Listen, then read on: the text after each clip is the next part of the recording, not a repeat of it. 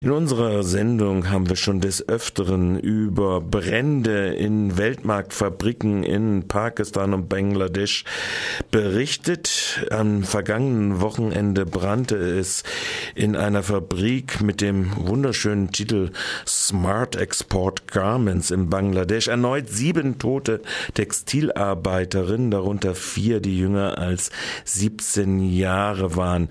In dieser Fabrik fanden sich erneut Label von Kick und anderen, aber auch von französischen und spanischen Firmen. Am Telefon begrüße ich jetzt Gisela Burkhardt von Femnet. Guten Morgen, Frau Burkhardt. Ja, guten Morgen nach Freiburg. Femnet ist Mitglied der Clean Clothes Kampagne in äh, Deutschland. Als ich das letzte Mal damals mit Medico, davor mit Inkota geredet hatte, war ein zentrales Anliegen international gesehen ein ausgehandeltes, ja faktisch ausgehandeltes Brandschutzabkommen, das solche Ereignisse für die Zukunft unterbinden sollte und die Forderung an die Labels hier in Europa, doch endlich das zu unterzeichnen. Wie weit ist denn da der Fortschritt? Naja, also ja, wir werben schon seit langem dafür und rufen Unternehmen auf, diesem Brandschutzabkommen beizutreten. Das ist ja sozusagen vor Ort ausgehandelt worden, eben von lokalen Gewerkschaften und Nichtregierungsorganisationen. Und bisher sind dem ja nur PVH, das äh, ist Tommy Hilfiger und Calvin Klein, also ein amerikanischer Konzern, und äh, Chibo sind beigetreten. Und wir haben also angeschrieben, Metro, C&A, Kick, äh, Lidl, also die sind alle angefragt worden.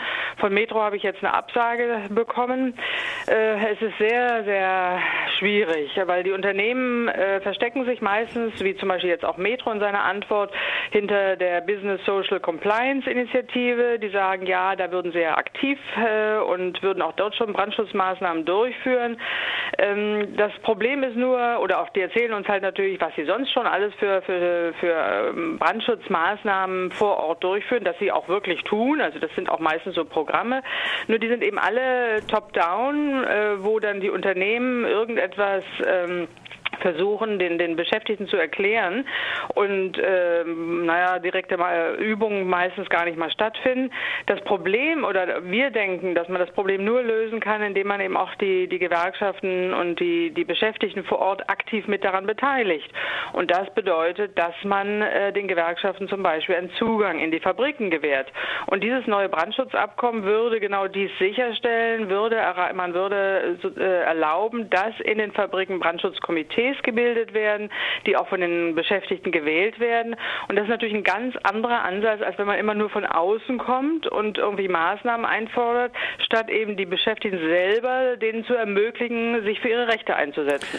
Das scheint ja wohl der Knackpunkt zu sein, weshalb die Firmen, die ja diese Weltmarktfabriken gerne als Zulieferer in ihrer internationalen Arbeitsmarktkette haben, gerade nicht wollen, nämlich der Zugang der Gewerkschaften, der genau. Zugang der Beschäftigten und äh, dass im Prinzip eine Kontrolle von unten auch stattfinden kann. Das scheint mhm. ja offensichtlich der Knackpunkt zu sein, dass die entsprechenden Firmen da nicht drauf einschwenken. Ja, Metro. das denke ich, also das vermute ich auch, dass das äh, der Hauptknackpunkt ist.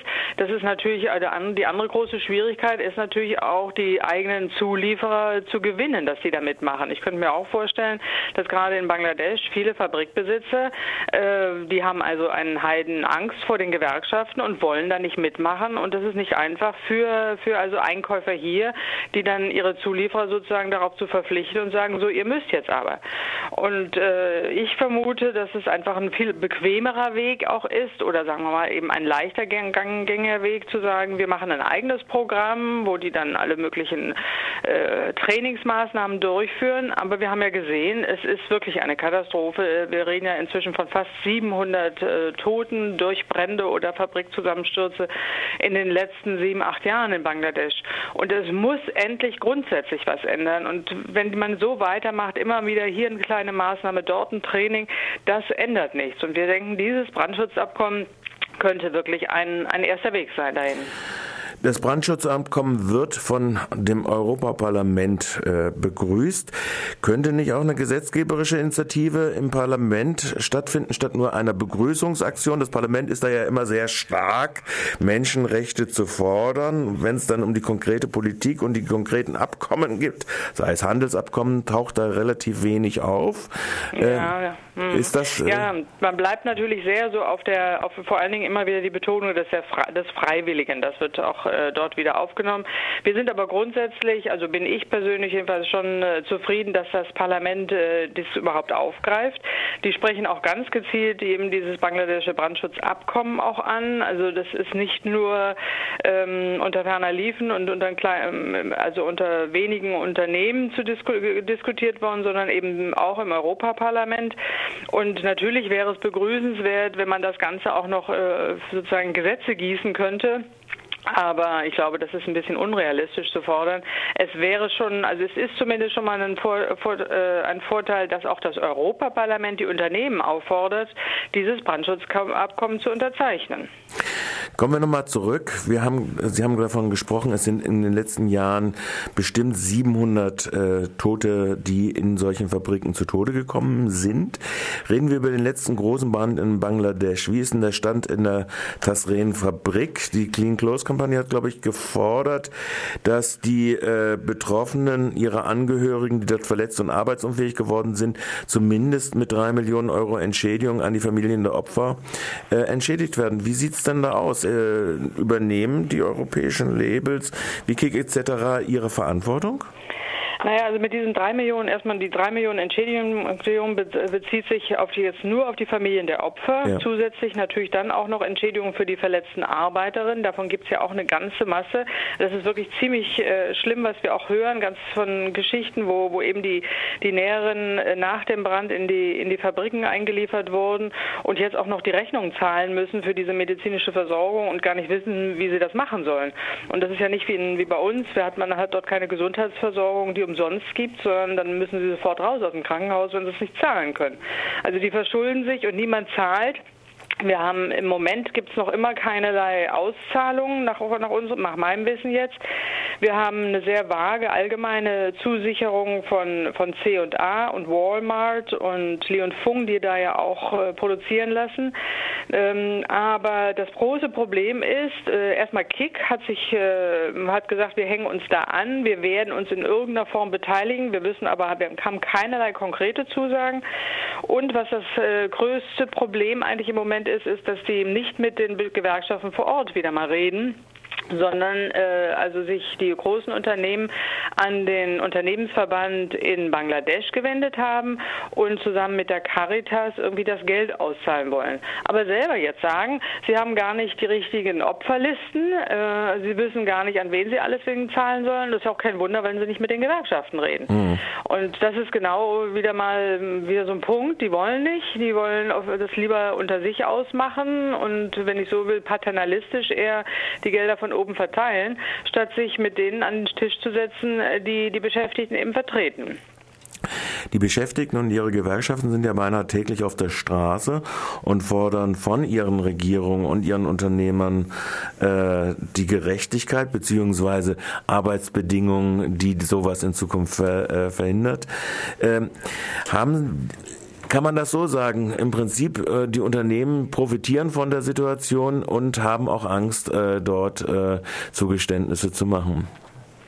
Naja, also die Unternehmen profitieren von dem niedrigen Lohn in Bangladesch, der ja weltweit der niedrigste ist und deswegen äh, sind sie auch alle dort. Äh, natürlich, es ist also, das ist einfach eine Katastrophe, dass, dass man, dass der, der Lohn auch in Bangladesch so niedrig ist und auf dem Rücken der, der Beschäftigten und jetzt sogar auf dem, mit dem Leben der Beschäftigten ja bei uns hier die Ware hergestellt wird. Ja. Wenn man jetzt nochmal, äh, ich habe es schon mal, ich habe es praktisch allen schon mal gefragt, bei allen mal gefragt. Also im Prinzip ist natürlich der Druck, der äh, die Konsumenten hier ausüben könnten, wäre ein stärkerer. Wäre es praktisch nicht angezeigt, dass man auch von den Gewerkschaften hier und Clean Close Kampagne nicht tatsächlich mal eine Kampagne auch direkt äh, vor den Firmen äh, und den Verkaufsstellen hier machen müsste?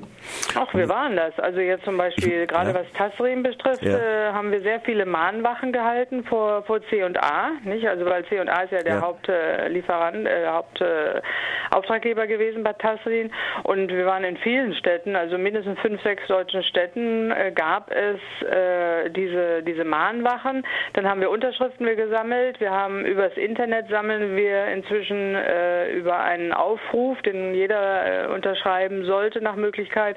Da sammeln wir Unterschriften. Bisher sind da an die 4500 zusammengekommen. Also auch das kann noch mehr werden und wir werden alles diese Unterschriften demnächst auch äh, C&A übergeben. Wir haben da einen Termin im Februar, äh, wo wir, wo wir mit denen darüber sprechen werden. Mhm. Dann sagen wir vielleicht zu guter Letzt, weil diese Möglichkeit ja besteht, Unterschriften zu geben. Äh, wo kann man das finden und äh, was ist die Webadresse dafür? Das sollte man gehen, sowohl also auf Femnet-Webseite wie aber auch auf die Webseite der Kampagne für saubere Kleidung. Das ist www.sauberekleidung.de und dort äh, kann man, muss man nur sehen, schauen, wo man für Brandschutz dann unterschreiben muss. Dann wird man dahin geleitet. Kein Problem. Gut, dann bedanke ich mich ganz recht herzlich bei Gisela Burkhardt. Sie ist bei Femnet zuständig und in der Clean Clothes Kampagne. Gerne. Äh, schönen okay. Tag. Ciao. Ciao.